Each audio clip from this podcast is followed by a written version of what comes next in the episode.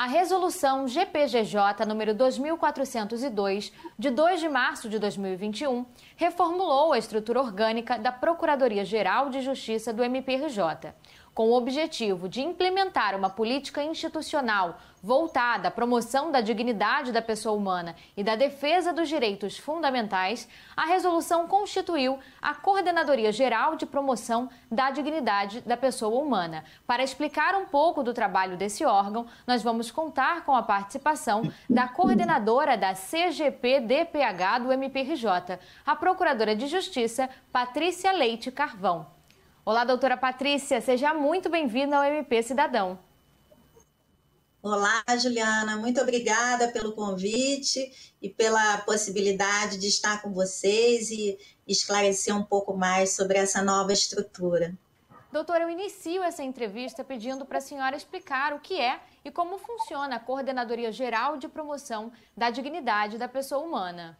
Então, é, essa nova coordenadoria, né, como você mencionou, a Coordenadoria Geral de Promoção da Dignidade da Pessoa Humana, ela é uma estrutura que agora é ligada diretamente ao gabinete do Procurador-Geral.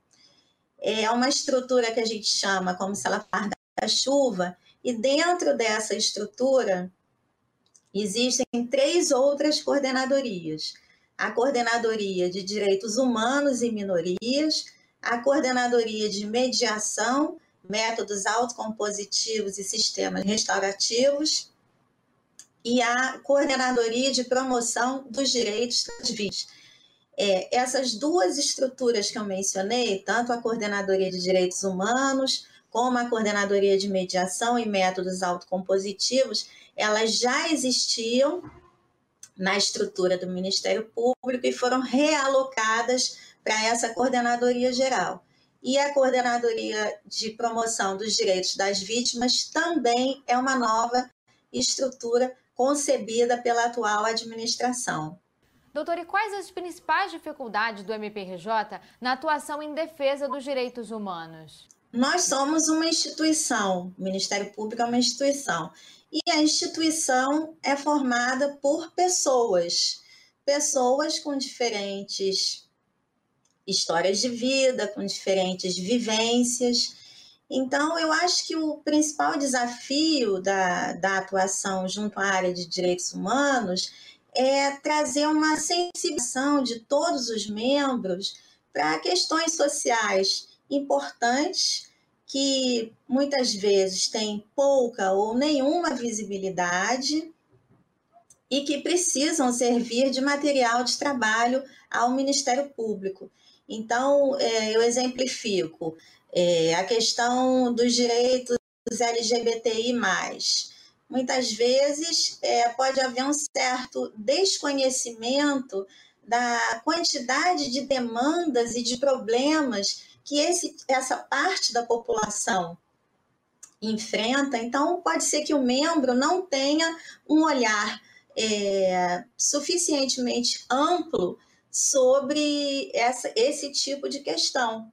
Então, o nosso maior desafio é isso: é trazer sensibilidade sobre questões que estão é, explodindo na sociedade e fazer com que a nossa atuação é, seja mais humanizada e atenda mais a todos os, os as demandas sociais que nos são trazidas.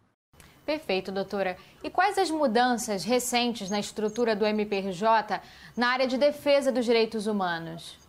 Bom, é, inicialmente, é, como eu já mencionei no, no início da minha fala, é, na administração anterior existia a Coordenadoria de Direitos Humanos e Minorias, que era ligada diretamente à Subprocuradoria Criminal.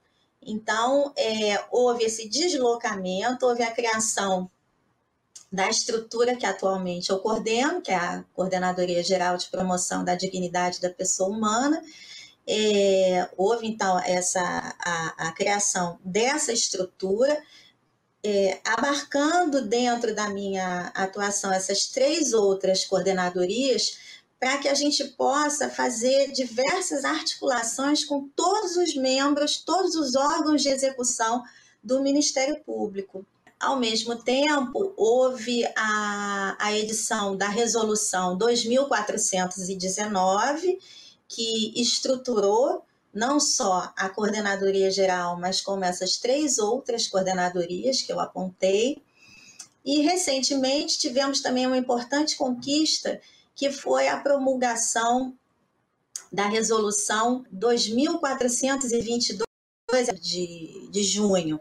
Essa resolução, ela criou a Comissão de Defesa dos Direitos Fundamentais, em total alinhamento às diretrizes propostas pelo Conselho Nacional do Ministério Público.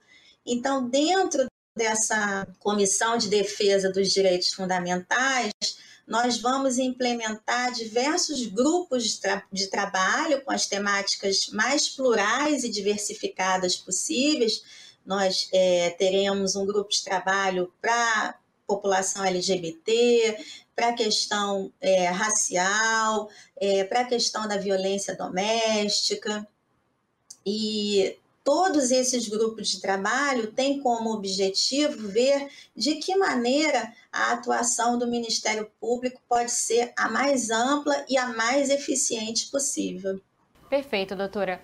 E qual a importância dessas mudanças para a atuação ministerial?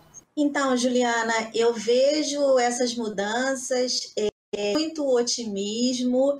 Eu acho que essa reestruturação que foi feita no âmbito da Procuradoria Geral de Justiça, com a criação não só da Coordenadoria Geral, mas com a edição dessas duas resoluções, principalmente a resolução 2422, que cria a Comissão de Defesa dos Direitos Fundamentais, eu vejo com muito bons olhos, vejo que o nosso procurador-geral está muito é, alinhado com as questões sociais que desafiam a atuação do Ministério Público, e é importante a gente fazer esse trabalho né, de conscientização, da, da visibilidade a, a, pautas tão importantes que nos permitirão é, ter uma atuação cada vez mais eficaz, assegurando o cumprimento da, da Constituição e de todos os direitos fundamentais, que são de todos e para todos, sem qualquer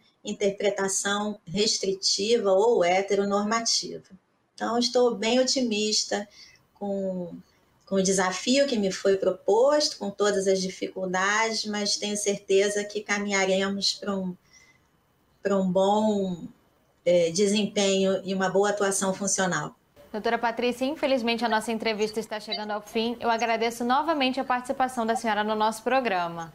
Muito obrigada, Juliana. Apesar de breve, é, eu espero que a minha participação tenha esclarecido é, dúvidas, tenha dado, tenha dado visibilidade a esse, esse novo, essa nova estrutura. E estamos aqui sempre à disposição, qualquer dúvida, qualquer esclarecimento, estamos aqui.